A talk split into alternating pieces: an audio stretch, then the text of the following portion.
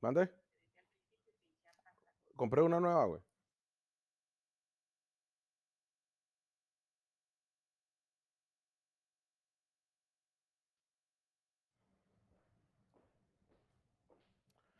Hola, ¿qué tal? ¿Cómo le va? Muy buenas noches. Bienvenidos a esta emisión de las noticias con Jorge Eras. Acá estamos y les saludo con mucho gusto porque, bueno, ya estamos a jueves y nos da la oportunidad de empezar a cerrar la semana con usted, con este análisis puntual que hacemos todos los días acá y que ustedes participe. Es el punto de partida y es el final de este programa y del ejercicio periodístico, por supuesto. Así que le agradezco y como todos los días lo invito a que hagamos comunidad. El día de hoy en la editorial, pues vamos a hablar de los partidos políticos, sus laberintos en la selección de candidatos y el día de hoy un balde de agua fría que también les cae porque sí o sí van a tener que considerar a indígenas, a comunidades y a pueblos indígenas para dos candidaturas y la próxima legislatura forzosamente tendrá dos diputados de comunidades y pueblos indígenas. Un primer análisis que tendremos sobre ese tema y el, el trabajo que hacemos acá, siempre apegado a la información comprobada y el documento. Pero mire, empezamos con las precandidaturas y con todas estas aspiraciones. Para empezar, le digo, las precandidaturas ya pasaron. Y en los siete partidos políticos y dos alianzas electorales todavía traen un laberinto que ninguno ve en salida. Y déjeme decirles que el tiempo en los procesos electorales transcurre rapidísimo para las fuerzas políticas como para los que aspiran a una candidatura. Será la, segunda semana de marzo cuando empiecen a registrar, ahora sí, de manera oficial ante el Instituto Estatal Electoral, a quienes serán sus candidatos, le digo, por estos siete partidos políticos y por estas dos grandes alianzas. Pero lo más importante acá es que eh, ya en abril, el 4 de abril, inician las campañas electorales para los candidatos a la gubernatura y el 12 de abril para los que buscan una diputación o una eh, alcaldía. El tiempo se va rapidísimo, señores. Y yo sé que estamos en pandemia y ahorita es el tema más importante, pero el tema electoral también es de suma importancia porque de aquí lo que usted decide el 6 de junio y de aquí para el Real, o sea, para ese día, es tan importante porque es lo que le va a suceder, es los políticos que va a haber todos los días e incluso van a ser los que manejen la pandemia de cuando culmine el mandato de Jaime Bonilla Valdés, de los cinco alcaldes y también de los 25 diputados. En los próximos tres y en los próximos seis años. La política pública que le vamos a exigir, quiénes van a manejar nuestro presupuesto y por muy harto que usted esté de los partidos políticos, de los candidatos y de la política o la mala política, las malas prácticas, aún así déjeme decirle que tiene que ir a votar, que tiene que decidirse y tiene que informarse. Y acá, úsenos como un aliado como este trampolín de la información, porque nosotros no tenemos partido político, nosotros no tenemos candidato, nosotros no andamos en cafés eh, de agarrad, agarraditos de la mano de gobernantes ni de ningún aspirante a candidato, nosotros no. Nosotros con usted vamos formando una comunidad y es por ello que lo invito a siempre estar informado, no solamente de este programa informativo, sino de los noticieros de Televisa. Y acá la información le hemos dado puntual al momento, a la hora porque para algunos el tema de político electoral solamente genera morbo y genera dividendos. Para nosotros no, para nosotros genera comunidad. Y es por eso que le pido, de la manera más querida, pues que nos informemos bien. Las fuerzas políticas, los partidos, no saben en qué bronca están metidos. Porque piensan que como en cualquier otra elección lo van a solucionar rápidamente, porque cualquiera va a querer ser su candidato. Pero en esta ocasión no, ¿eh? En esta ocasión, déjenme decirle que le están batallando y no previnieron, y no previeron más bien, todo esto que les iba a suceder. Pensaron que como en cualquier otra elección iban a decir, iban a sacar hasta de las piedras aspirantes, y ahora se dan cuenta que son más de los mismos, pero que hay personas que han levantado la mano y que dicen, oye, yo sí quiero participar, y yo no soy de los políticos de siempre. Así que ahorita traen un tremendo embrollo los partidos, porque no se define ni siquiera de qué forma van a cumplir las acciones afirmativas de postular a indígenas, a jóvenes menores de 29 años, a miembros de la comunidad LGTBIQ y a personas con discapacidad porque tendrán que postularlas. ¿eh? Acá no es de que quieran. Nunca han trabajado esos cuadros y ahorita se le están viendo negras. Y ahora sí, estarán revisando actas de nacimiento, algún tipo de discapacidad que tenga eh, algún aspirante y también su preferencia sexual para meterlos esas acciones afirmativas porque siempre le han sacado la vuelta a la ley, siempre le han buscado la trampa. Pero bueno, ni siquiera se han definido también en lo que todavía ya lo tenían bien pactado.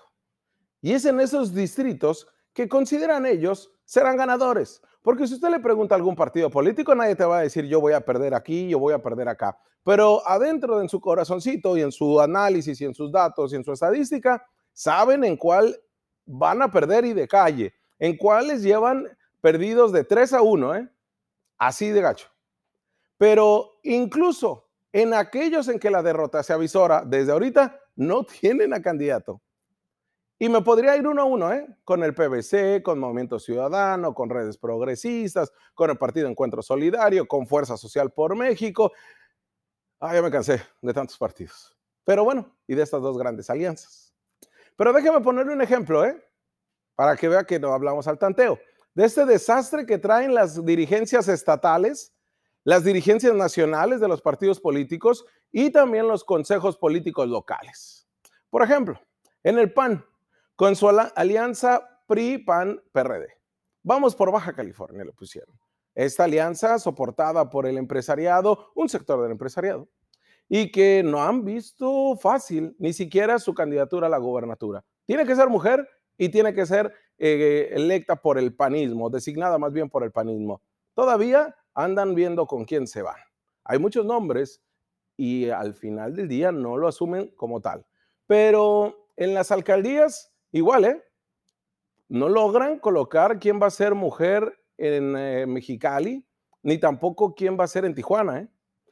Pero menos en los distritos electorales. Y mira, hay unos que son, o que antes, eran su base, eran el voto duro del panismo. Eran esos que todo el mundo se lo peleaba, incluso se hacían fila y decían, no importa, tú ganas esta y en tres años me toca a mí y la voy a ganar. Y así andaba, ¿no? y se olvidaron de amarrar con sectores populares de adeveras. Su sector duro era el burócrata, eran los sindicatos, eran los gobiernos, los trabajadores de gobierno e incluso hasta los policías. Pero ahora traen un desastre. Ese voto duro le siguen apostando a las clases, a los sectores no populares, al sector de dinero. Pero en el distrito 2, como en el Distrito 3 y en el 4 en Mexicali, la traen difícil. La traen muy complicada, que era su base, era lo consolidado, era la joya de la corona, era la que ganaban sí o sí. Pero el, hace dos años Morena les puso tremenda paliza. En el Distrito 2 todo indica que será para una diputada local mujer, que ya se religió. En el 3 cambiaron la pichada y lo que era para un subsecretario de gobierno en tiempos de Kiko, un exdiputado local, pues todo indica que lo bajaron de la contienda y que será para mujer. Y eso le generaría una bronca y mueve las aguas al Distrito 2, a la candidata del Distrito 2, porque ellos sentían consolidado el esfuerzo político que han hecho por años. Pero se les puede caer, porque todo lo ha definido México y ahorita les voy a decir quién al final del día lo está definiendo. Porque ya se habían definido sus cuadros especialmente en las colonias de mayor solvencia económica de la capital del estado y en el trabajo que han hecho los legisladores del PAN en ciertas colonias. Pero el gran problema del PAN es su simulación. Es a la que le están apostando la dirigencia estatal, encaminado por un grupo de panistas que aprovecharon la recta y que se denominaron comisión permanente. ¿Así? Es algo así como un grupo de sabios de sabios, eh, de eruditos de la política, que no necesariamente lo son, pero que ellos van a definir o van a respaldar candidaturas en una comisión permanente que pues iba a estar sobre los ojos de todos, de todos los panistas, militantes y simpatizantes. Se les ha metido una gran bronca con la candidatura de la gobernatura, ¿eh? pero aún así también de los distritos y las de las alcaldías. Pero bueno, esta comisión permanente está integrada por 30 panistas que se sumen de hueso colorado. De ellos, 17 están en Mexicali. Pero acá hay, hay un juego de espejos muy sui generis, porque están cayendo en lo de siempre. Están cayendo en el acto prismo, en el prismo más retorcido. Recordará usted, ¿no? El PRI, donde decía el sector popular te aclama, ¿no? Los sindicatos, y con ellos es más que suficiente para designarte como candidato. ¿Cuál democracia? ¿Cuál acción popular, no? Y cuando se la quisieron el PRI a jugarse a la democracia, se toparon con que no saben hacer democracia. Entonces no sabían ni instalar una urna. Y eso fue hace dos años. Pero ahora la militancia panista, que votará durante este mes de febrero, todo indica que la convocatoria sale este fin de semana para los distritos y municipios y que será el 21 de febrero más o menos cuando se vote y después una reunión en Tijuana cuando se abran las urnas y se defina quién ganó para elegir a candidatos a regidores, a diputados, que serán parte de esta coalición Va por Baja California, en este proceso interno del PAN que ha generado gran expectativa y entusiasmo.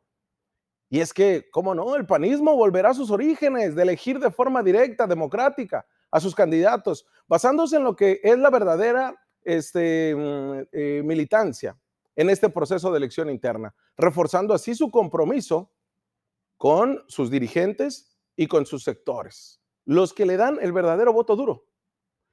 Es regresar el derecho al militante de elegir a sus mejores perfiles por la vía del voto, vaya, que deberán representar a Acción Nacional y a la coalición Va por Baja California. Esto en las elecciones de este año. Por ejemplo, en Tijuana los panistas activos tendrán que elegir entre 25 propuestas, ¿eh? Y ahí de manera directa en el voto los harán cumplir. Así van a llenar sus expectativas para las elecciones del 6 de junio.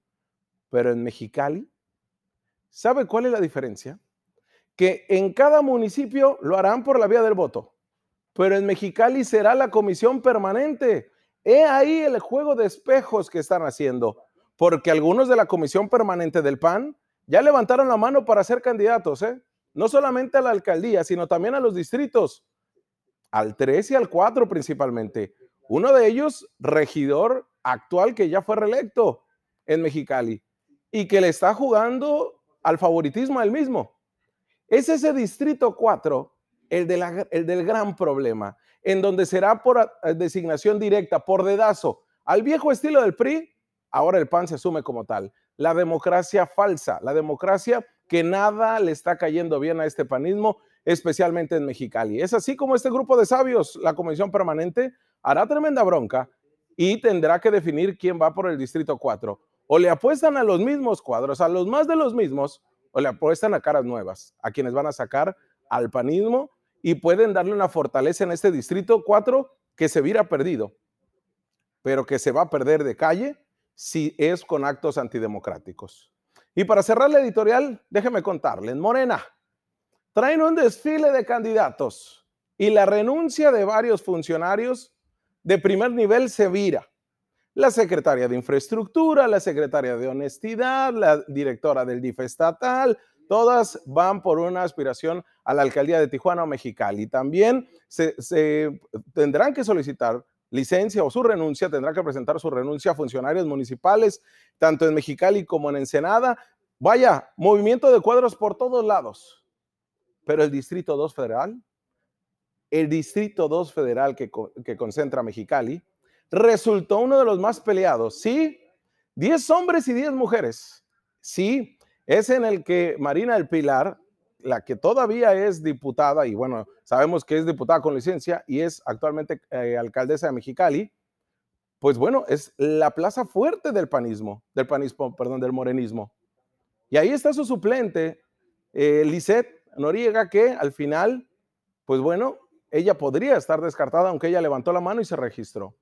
Las piezas fuertes realmente, de esos más de 20 que se escribieron, son cuatro y no le demos más vuelta. Ellos tendrían que estar en esa encuesta que al final ha tenido tantos cuestionamientos las encuestas de Morena porque nadie cree en ellas. Esta es la hora de cuando se demuestre, todo señala que en las encuestas se realizarán este fin de semana y todo definirá si realmente son verdaderas encuestas o es un barullo. Pero son cuatro Dos mujeres, bueno, tres mujeres y dos hombres, cinco. Julieta Ramírez, la asistente de la alcaldesa y ahora encargada de proyectos estratégicos, joven, una cara nueva y que ha sido cuestionada por los movimientos que hace.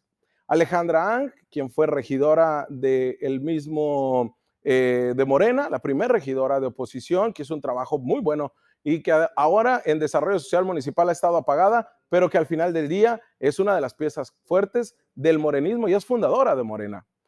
También está Marta McLiberty, una cara nueva y que también ha sido una empresaria que muchos no saben, pero es militante de Morena y que pudiera ser sorprender, pero al final del día son de las caras que no son tan bien vistas. El regidor Ricardo Hernández Morenos, quien es actualmente regidor eh, de Morena y que al final del día está peleada con Marina y eso podría sacarle pues no dividendos a la hora de la popularidad misma, pero de los más movidos regidores del morenismo en la capital del estado y una cara muy nueva que pudiera ser el caballo negro. ¿eh?